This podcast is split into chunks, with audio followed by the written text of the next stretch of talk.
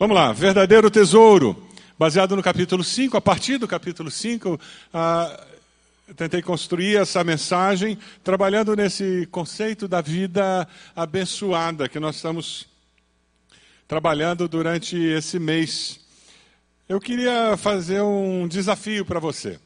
Você pega aí a sua bolsa, a sua carteira, e você consegue pegar um, um dinheirinho?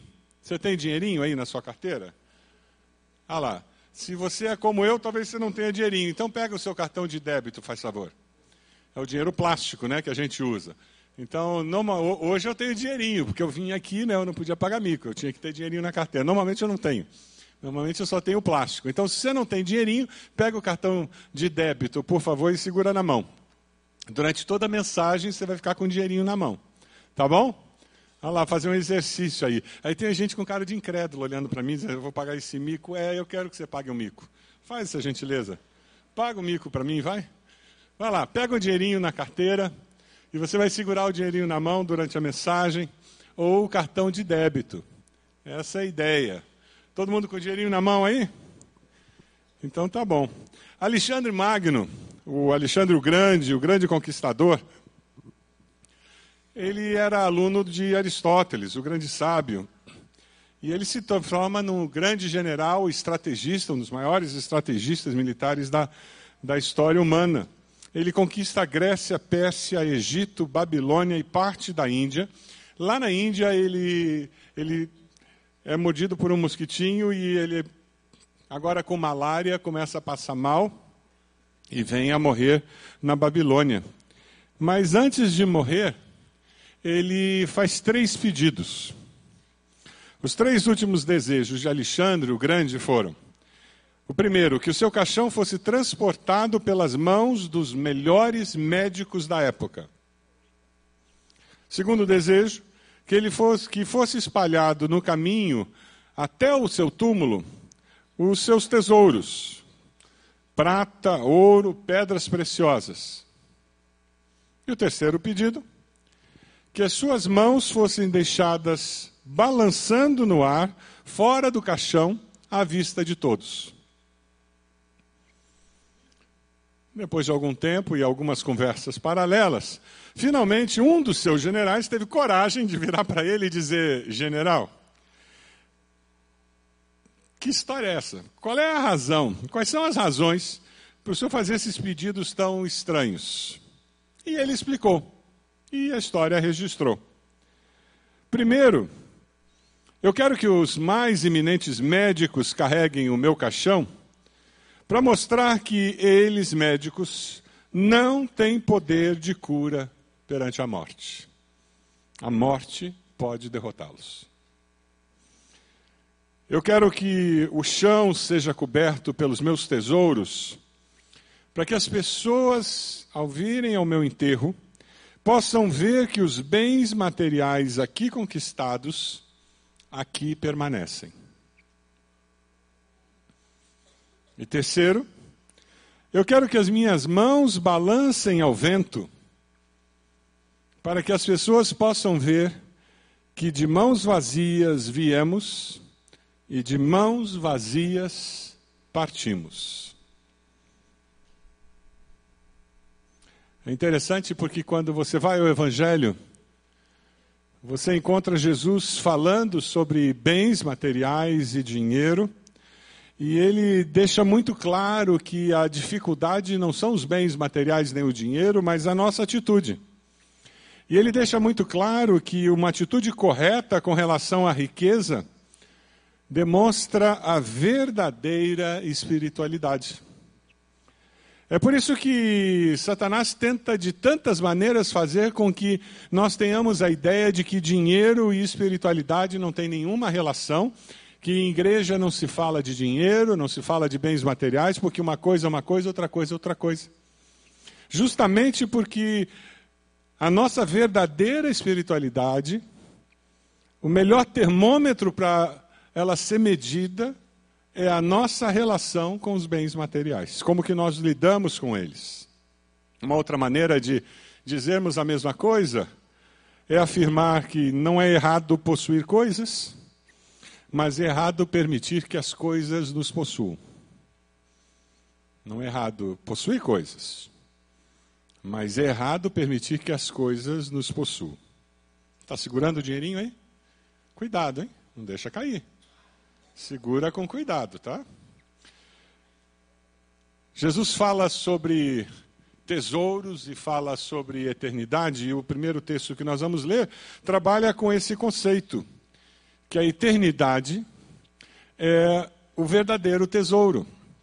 Vamos ler juntos a partir do versículo 19? Vai aparecer na tela para nós usarmos a mesma tradução? Não acumulem, vamos lá? Não acumulem para vocês tesouros na terra, onde a traça e a ferrugem destroem e onde os ladrões arrombam e furtam. Mas acumulem para vocês tesouros nos céus, onde a traça e a ferrugem não destroem, e onde os ladrões não arrombam nem furtam. Isso era muito fácil para eles entenderem o que Jesus estava falando. Quando Jesus fala sobre a traça corrói, ele está falando sobre roupas luxuosas, porque para eles roupa naquela época também era um bem precioso. Para nós hoje não tem tanto valor, porque todos nós aqui, eu arrisco dizer, temos muito mais roupa do que nós precisávamos. Tem alguém aqui que não tem um guarda-roupa entulhado de roupa? Na é verdade, que todos nós temos um guarda-roupa cheio de roupa e a gente vive dizendo: eu preciso dar um fim em algumas coisas aqui dentro. Ah, se a gente, depois da sociedade industrial, em que teve, começou a ter produção em massa, o preço das coisas caiu, aí a gente começa a ter acesso a muito mais do que a gente precisa, a sociedade de consumo é alimentada através disso. E com facilidade, essa semana ou a próxima semana, arrisca de você ir no shopping, aí vai ter aquela situação, eu vou comprar aquela blusinha, mas também o preço está impossível de não comprar, né? Você nem precisava de mais uma blusinha naquela gaveta que já quase não fecha, de tanta blusinha que tem. E é inverno, você nem vai usar blusinha agora. Por isso que estão vendendo aquele preço. Porque eles querem liberar estoque. Se você lembra do guarda-roupa da vovó ou da bisavó, lembra como é que ele era? Quantas portas tinha o guarda-roupa da vovó e da bisavó? Duas portas. Mas as duas portas era para quem? Para quantas pessoas? Para duas pessoas. Você consegue viver com duas portas de guarda-roupa? Consegue imaginar? Eles tinham duas portas para os dois e o guarda-roupa ficava entulhado? Não. Porque eles tinham quanta roupa lá dentro? Normalmente o que eles tinham era roupa de domingo, e depois a roupa da semana. Aí, se eles tinham uma condição financeira assim muito boa, eles tinham mais uma roupa. Mas aí é porque eles tinham uma condição boa.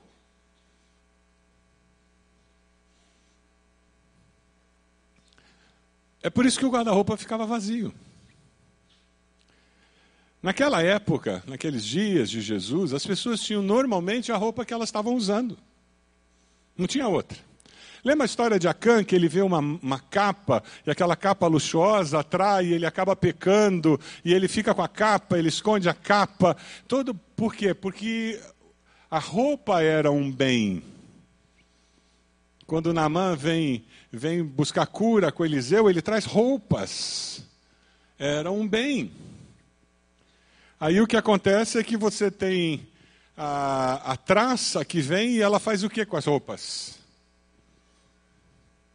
ela acaba com aquele tesouro.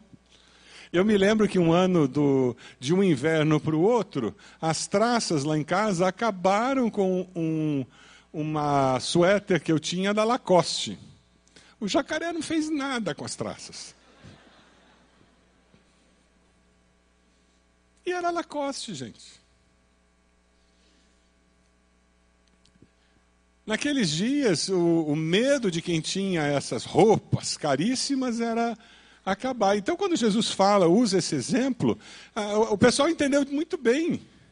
Porque esse era o grande temor de quem tinha uma roupa preciosa. É que desse traça. Aí quando ele fala dos ladrões arrombarem e furtarem, Sabe por que, que eles tinham medo dos ladrões arrombarem e furtarem? Porque as pessoas guardavam as coisas em casa. Sabe as casas como eram feitas? Eram casas de pau a pique. Sabe a parede feita de barro? Era desse jeito. Mostra a foto aí da, da casa de pau a pique. Olha lá. Alguém aqui já morou em casa de pau a pique? Olha lá, tem gente que já morou, isso mesmo. No Brasil é muito comum ainda. Eles, eh, como é de barro a parede, o ladrão cavava, à noite eles enfiavam a mão e eles roubavam o que eles alcançavam. Esse sentimento aí a gente consegue entender com mais facilidade, né? Casa assaltada é uma neura geral nossa, né? Põe arame, põe alarme monitorado, põe segurança, e a gente chega com o carro e olha para ver se está vindo alguém ou não.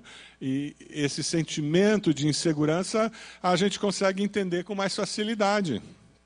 Na realidade, Jesus fala sobre os tesouros terrenos e dizendo: olha, eles não duram, cuidado, a traça, a ferrugem, os ladrões, eles levam esses tesouros terrenos. Depositar na terra é viver em constante insegurança, é isso que Jesus está dizendo. Cuidado. A pergunta é onde você está fazendo os seus depósitos. Você está segurando o dinheirinho aí? Ó, segura com cuidado para ele não ir embora, hein? Porque senão cai. Cuidado para não perder o cartão, hein? Ah, quando Jesus fala sobre esse problema da insegurança que é gerada quando você coloca muita atenção nessa na segurança do, dos valores terrenos, ele faz o contraponto no versículo 20. E isso é típico daquela cultura da época. Eles, a tradição oral vai assim: ela vai numa direção, volta e joga o contraponto. Aí ele diz: Mas acumulem para vocês tesouros nos céus onde o que? A traça, a ferrugem não destrói, e onde ladrões não arrombam nem furtam.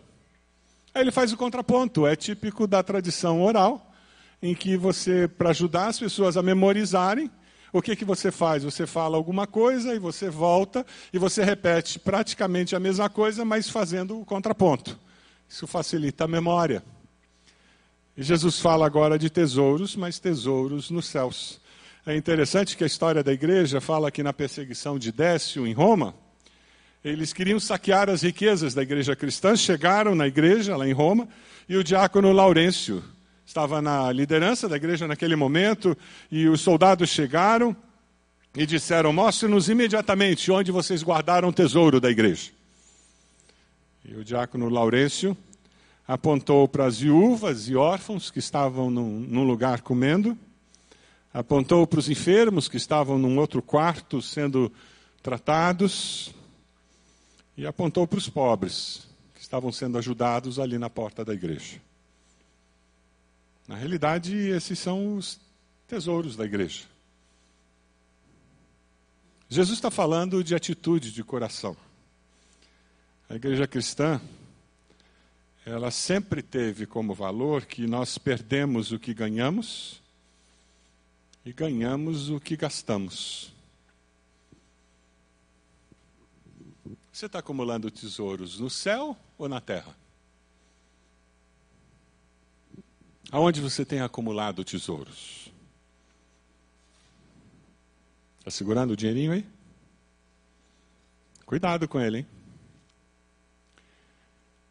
A pergunta hoje é, é uma reflexão de onde de fato está o meu coração. Porque amar a Deus é o verdadeiro tesouro. É sobre isso que Jesus está falando. Versículo 21, vamos ler juntos o versículo 21? Pois onde estiver o seu tesouro, aí também estará o seu coração. Vamos ler de novo? Pois onde estiver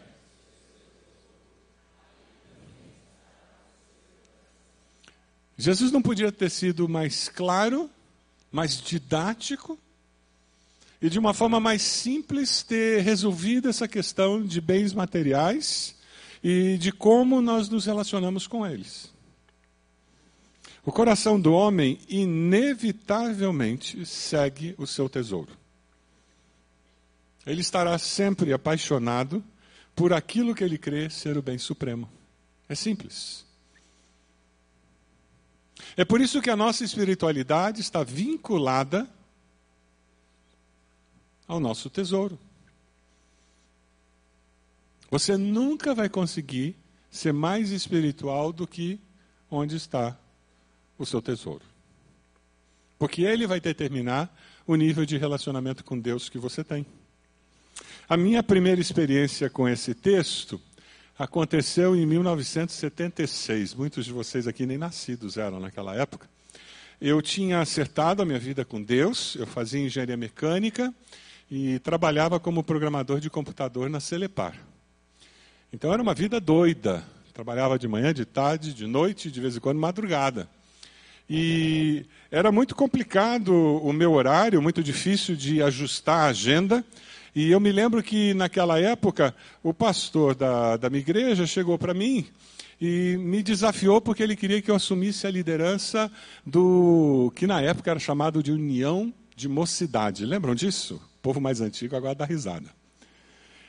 Seria como assumir a liderança da juventude. E a minha primeira reação foi dizer: Ó, oh, pastor, desculpa, não dá, não tem condição com a faculdade, com, com o trabalho, nem pensar. Mas ele foi muito sábio. Na hora que eu comecei a responder, ele disse: Não me responda agora, Roberto. Eu quero que você vá para casa, você vai orar e vai pedir para Deus dar a resposta para você. E vocês já sabem o que aconteceu. Eu fui para casa. Eu orei e Deus me deu esse texto. E a hora que eu comecei a dizer, tá bom, Deus, o meu coração está no Senhor, tá no, o meu tesouro é o Senhor. E Deus me disse, então eu vou ajustar a tua agenda. E foi aí que eu aceitei o desafio de ser líder da juventude da igreja naquela época. E foi através dessa experiência que veio a minha chamada para o ministério. Quando você coloca as prioridades de Deus em ordem, Deus ajusta a sua vida refletindo a vontade dele. A vida passa a ter sentido. Victor Frankl, num dos seus livros, ele faz uma afirmação que eu gosto muito. Ele diz que as pessoas têm o suficiente com o que viver, mas não têm nada por que viver. Eles têm os meios, mas não têm o sentido. Os bens materiais nunca podem roubar de nós o sentido da vida. Porque o sentido da vida é muito mais do que bens materiais. O sentido da vida é muito mais do que uma namorada ou um namorado. O sentido da vida é muito mais do que passar no vestibular ou, ou terminar um curso de faculdade. O sentido da vida é muito mais do que uma promoção ou do que ser um empresário bem-sucedido. O sentido da vida é muito mais do que ter uma conta gorda ou um grande patrimônio. O sentido da vida é maior do que isso. Ou Deus é o meu tesouro, ou eu nunca vou encontrar o verdadeiro sentido da vida. Essa é a grande falácia dos nossos dias, em que nós somos enganados e passamos a pensar que ter dá sentido à vida.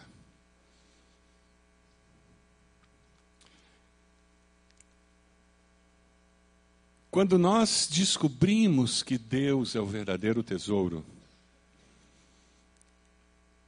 nós somos surpreendidos pelo fato de que nós somos o tesouro de Deus. Você é o tesouro de Deus. O ser humano criado à imagem e semelhança de Deus é a coroa da criação. É amado incondicionalmente por Deus e é atraído por Deus para si mesmo. A palavra nos diz que Deus demonstra o seu amor por nós. Cristo morreu em nosso favor quando ainda éramos pecadores. O pastor Alexandre falou aqui sobre a necessidade de arrependimento, de nascer de novo, de ter uma experiência de salvação com Cristo. É por isso que é tão importante tomar essa decisão. Porque é a partir daí que você encontra sentido na vida. E quando eu encontro sentido na vida, tudo mais assume o seu lugar verdadeiro. Deus deseja que todos sejam salvos, que todos sejam discípulos de Jesus. Porque Jesus é fator de equilíbrio na nossa vida. Eu não preciso ser rico financeiramente para ter tesouros na minha vida. Muitos não têm onde cair morto, como nós dizemos, mas têm tesouros que eles adoram com devoção. E é possível ter muito dinheiro e Deus ser o único tesouro da sua existência. Amém? O desafio nosso é Deus ser o nosso maior tesouro. Deus é o seu tesouro? Ou isso aqui é o seu tesouro? Você ama a Deus acima de todas as coisas? Porque quem tem Deus como tesouro, descobriu que servir a Deus é um modo de vida, é o jeito de viver. É por isso que no versículo 24, Jesus, com tanta naturalidade, ele diz que ninguém pode servir a dois senhores, pois odiará um e amará o outro, ou se dedicará a um e desprezará o outro. Vocês não podem servir a Deus e ao dinheiro. Dava para ser mais claro? Jesus, de uma forma muito simples, até uma criança entende isso. Até uma criança entende essa afirmação de Jesus, que tem uma profundidade absurda em termos existenciais. Servir a Deus é o verdadeiro tesouro da vida. É aquilo que tem mais valor do que tudo na vida. Ninguém pode servir a dois senhores. Ou agrada um ou desagrada o outro. É tão simples quanto isso. Não tem como ficar em cima do muro. Ou eu me dedico a um e desprezo o outro. Ou eu sirvo a Deus, ou ao dinheiro. Essa nota, ela é moralmente neutra. Quem agrega valor moral ao dinheiro sou eu e você. Eu posso usar esse dinheiro aqui para comprar cocaína e me drogar.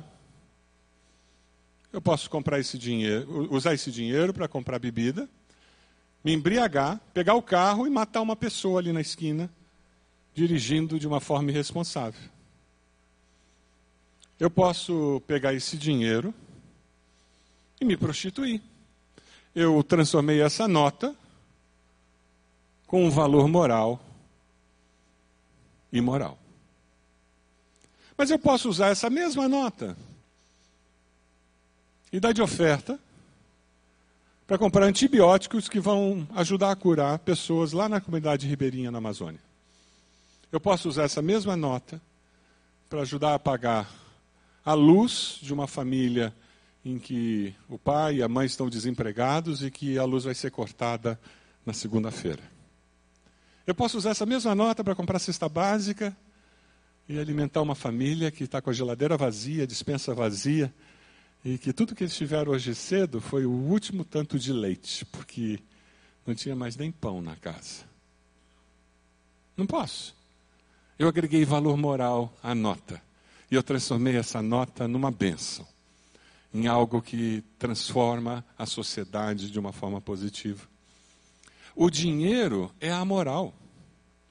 Eu e você é que damos valor moral aos bens materiais, ao dinheiro. Por isso que apóstolo Paulo, lá em 1 Timóteo, diz que o amor ao dinheiro, o amor ao dinheiro, é a raiz de toda espécie de males. É o amor ao dinheiro que faz isso. Lá no versículo 24, quando diz que não pode servir a Deus e ao dinheiro, na realidade essa palavra dinheiro no hebraico é mamon. E existe um Deus mamon, um Deus da riqueza. Esse espírito de mamon que é reconhecido é um espírito que diz: você não precisa de Deus, confie nas suas riquezas. E não é verdade que é fácil quando você tem algum recurso financeiro, você achar que eu dou conta do recado, eu pago as contas? E na hora que falta isso, você surta porque você não tem a grana para pagar? E esse espírito de mamon faz com que você tenha dificuldade de ajudar, aceitar ajuda financeira quando você passa por uma dificuldade, porque ele gera orgulho. Pessoas sob a influência do espírito de mamon tendem a ter muito medo, ansiedade, porque tem medo de não ter o dinheiro, porque a construção da segurança da sua vida está alicerçada no dinheiro. O ser é menos importante do que o ter. Tem um livro que eu pedi para ter na nossa livraria, que é publicado pela Sextante, Essencialismo. Não é evangélico o livro, mas tem muitos princípios evangélicos. Ele fala sobre isso. Nós vivemos numa sociedade que agregou tantas coisas que não são essenciais à nossa existência, que nós somos uma sociedade de depressivos, de ansiosos e nos entupimos de remédios para tentar equilibrar esse excesso de coisas que não são essenciais, que nós mesmos agregamos à nossa vida. O que nós precisamos fazer é desconstruir, é tirar aquilo que não é essencial da nossa vida. E quem sabe viver uma vida mais simples, com menos demandas, para que nós possamos viver o essencial do ser. E você vai descobrir que você pode ter menos. O espírito de Mamon é tremendamente egoísta e ele é oposto ao espírito de Deus, que é generoso. Mamão diz: se você tiver os cartões de crédito certo, as roupas certas, o carro certo, morar no bairro certo, conhecer as pessoas certas, aí sim você vai ser feliz e realizado. Isso é verdade ou mentira? Isso é mentira, mas isso engana a gente. Mamão diz para alguns evangélicos que se você tivesse mais dinheiro, você poderia realmente ajudar as pessoas, os ministérios, os missionários. Você precisa ter mais dinheiro para fazer isso. Isso é verdade ou mentira? É mentira. O dinheiro não é a resposta. A resposta é Deus. Jesus nunca disse que o dinheiro era a resposta. Na realidade, essa manobra diabólica do, que é feita para que você coloque o teu foco nos bens materiais e não no tesouro, que é Deus. Deus usa os dinheiros, mas Deus está buscando uma entrega sua. O autor do livro trabalha com duas situações que eu achei muito interessante e eu trago aqui para você. Ele diz que o espírito do mamão, ele desenvolve em nós dois, duas atitudes que eu diria, que é o espírito de pobreza e o espírito de orgulho. Eu achei muito interessante porque na prática você encontra muito isso. O espírito de pobreza é aquele daquela pessoa que progride financeiramente, mas ela tem um sentimento de vergonha e culpa por ser abençoado financeiramente por Deus. Eu conheço pessoas que têm uma casa muito boa, mas não hospedam ninguém na sua casa, tem, não gostam nem de receber pequeno grupo na sua casa porque a casa é muito boa. Parece que tem medo que as pessoas invejem, Parece que tem medo que as pessoas venham e saiam falando que fulano tem uma casa muito grande, tem uma casa muito boa. Ao invés de usar a bênção de Deus para abençoar, a, a pessoa fica recolhida. Tem medo de expor tudo que recebeu de Deus. E o espírito de orgulho é o oposto. Essa pessoa, ela olha a bênção de Deus e ela diz: é porque eu sou bom mesmo, viu? Eu mereço eu ralei, eu trabalhei, mas eu sou bom, melhor do que você. Uma autoavaliação disso, que o livro coloca, eu achei muito interessante, para você descobrir onde está o teu coração. E você reafirmar o fato de que Deus é a minha fonte de provisão. Esse que é o importante. É você desenvolver a habilidade de ter um coração agradecido, porque gratidão é a atitude de reconhecimento que sempre alegra o Deus, que é o Deus provedor. Então, por exemplo, quando você pensa numa situação da vida, o orgulho diz: eu mereço mais. Esse espírito de orgulho que habita dentro de nós, de alguns de nós, vai dizer: eu mereço mais. Eu recebi isso, mas eu podia ter mais eu posso ter mais e eu vou ter mais. O espírito da pobreza diz: eu devia me sentir culpado, tantas pessoas não têm. E aquela pessoa que nem curte o que recebeu de Deus, porque vive com sentimento de culpa, porque tem tanta gente carente. O espírito da gratidão diz: Deus, muito obrigado. Eu louvo ao Senhor por isso e olho ao redor e diz como eu posso abençoar pessoas com a bênção que eu recebi. Alguns exemplos que eu queria compartilhar, só para a gente entender melhor isso. Alguém chega para você e diz assim: Uau, que casa linda que você tem, hein? Que apartamento bonito que você comprou. Como é que você reage? O espírito do orgulho diz assim: É, ela é grande, mas nós vamos construir uma maior ainda. Eu, é uma questão de tempo, eu logo, logo vou comprar uma maior. O espírito da pobreza, ele diz assim: Não, eu comprei num leilão, paguei uma pichincha. Muito barato. Ih, comprei baratíssimo. Não imagina que eu paguei tudo isso, não. O espírito de gratidão, ele vai dizer: Muito obrigado, sabe, o Senhor nos abençoou muito. Eu sou tão grato por ter essa casa. Percebe a diferença dos três? Alguém chega para você e diz: Que roupa bonita, hein? Gente, você está alinhado hoje, hein? O orgulho diz: Foi feito sob medida. Gostou, né? Bonitão eu, ó. A pobreza diz: Comprei na liquidação, paguei metade do preço, você não faz ideia da barganha. Que eu tenho que desfazer da roupa. Eu tenho que dizer que é menos do que parece. A gratidão diz muito obrigado, eu também achei bonito. Você achou? Ah, eu achei bonito. A hora que bati o olho, eu disse, eu tenho que comprar esse negócio, eu gostei. A pessoa curte, vibra com o que tem, com o que recebeu de Deus, não interessa o quanto eu tenho, mas o que eu tenho é motivo de celebração.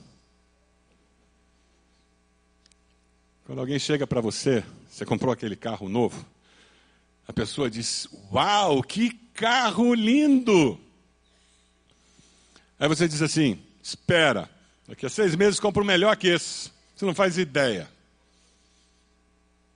A pobreza vai dizer: Não, não, paguei baratinho, é da empresa, não é nem meu. A pessoa fica sempre justificando. O espírito de gratidão diz: Muito obrigado. Olha, isso é bênção de Deus. E a hora que eu puder abençoar você com esse carro, conta comigo. O sentimento do orgulho faz com que nos comparemos com os outros. Eu estou o tempo todo olhando para o outro. É por isso que eu estou sempre tendo que falar alguma coisa a mais sobre o que eu tenho. O espírito da pobreza faz com que os outros, eu olhe os outros e eu olhe para mim. Aí eu tenho que reduzir sempre. O espírito de gratidão faz com que celebremos as bênçãos de Deus. Meu querido, minha querida, o que você tem, independente de quanto você tem, é bênção de Deus para você. Celebre, curta, agradeça, louve a Deus. Melhorou, tem mais, Agradeça mais ainda, dobre o joelho, chame os irmãos, faça festa. Você perdeu, está triste, baixou o padrão de vida, chame os irmãos, chore junto. Se você precisa chorar, chore junto com os irmãos. Isso é a igreja do Senhor Jesus. Sabe por que, que a gente pode chorar junto, pode celebrar, porque quem é o nosso tesouro? São os bens materiais? Não. E sempre. Olha a pessoa que está do teu lado aí. Olha para trás. Vai ter gente que tem um apartamento melhor que o teu, uma casa melhor que a tua, um carro pior que o teu, um carro. Vai ser sempre assim. E vai ter um que vai ser promovido mais rápido que você, um que vai ser demitido, vai ter um que vai estar passando por um momento de prosperidade, um que vai estar passando por um momento de deserto. Não é assim a vida.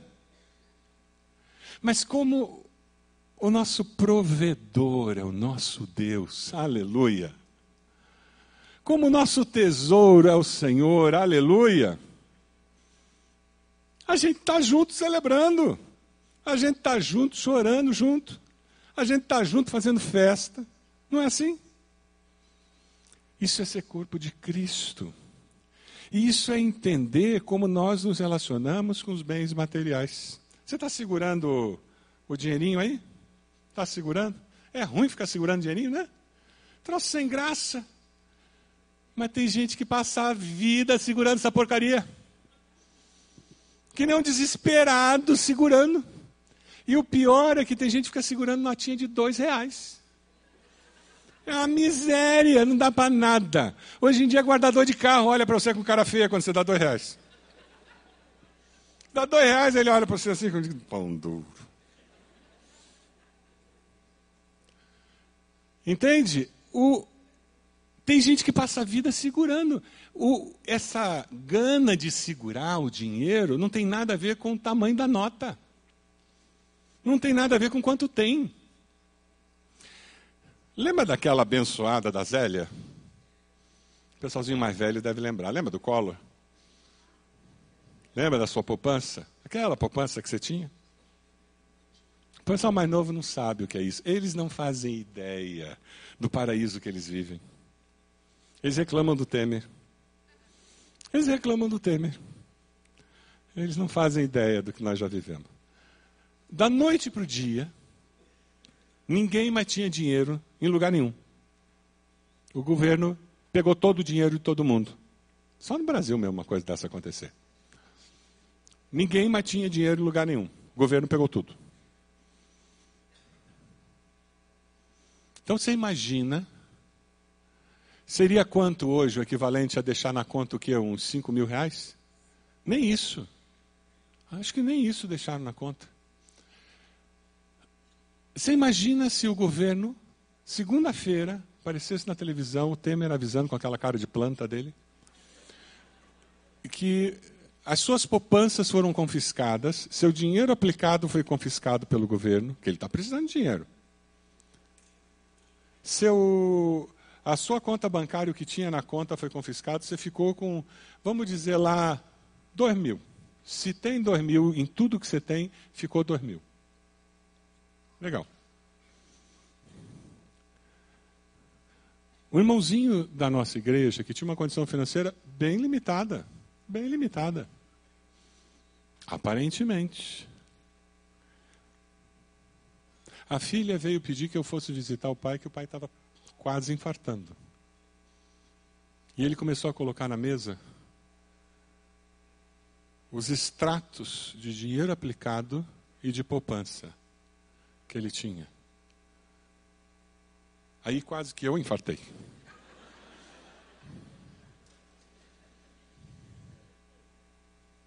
Quase que eu infartei.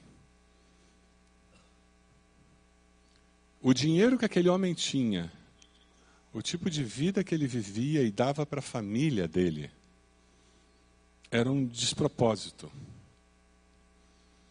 Ele estava agarrado no dinheiro dele.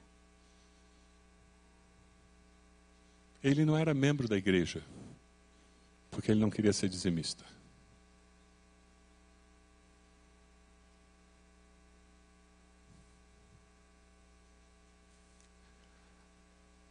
Ele era possuído pelo dinheiro que ele possuía. E veio o ladrão e levou tudo.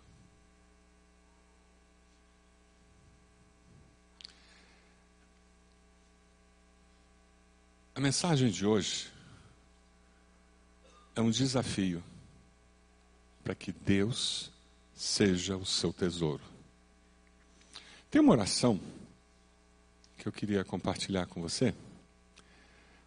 Eu vou ler a oração, porque se você concordar, eu vou desafiar você a fazer essa oração. A oração segue assim: Querido Deus, perdoe-me por ser egoísta, orgulhoso, invejoso Perdoe-me por dar ouvidos aos espíritos malignos de mamão, de orgulho, de pobreza. Senhor, eu te peço para expulsar esses espíritos de mim, da minha família e dos meus descendentes. Ajuda-me deste dia em diante a ser um ofertante generoso e extravagante para o reino de Deus. No nome de Jesus. Amém. Os desafios dessa mensagem é que você decida confessar Jesus como seu Senhor e Salvador, porque é aí que tudo começa. É quando você começa a entender toda essa história de ter sentido na vida. É quando você se arrepende dos seus pecados e você diz: Eu quero Jesus na minha vida, mudando a história da minha vida, dando sentido à minha vida.